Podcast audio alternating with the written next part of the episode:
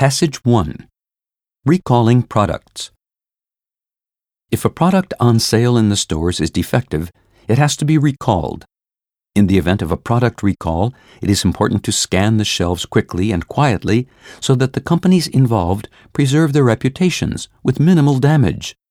A sluggish reaction or an attempt to obstruct an investigation can punish the companies concerned and do lasting damage. History suggests that it is essential not to withhold information. In 1982, some Tylenol painkillers produced by Johnson & Johnson were found to be laced with cyanide by third persons.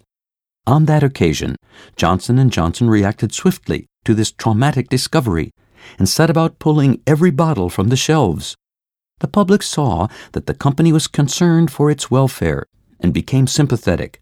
The Johnson & Johnson brand remained resilient.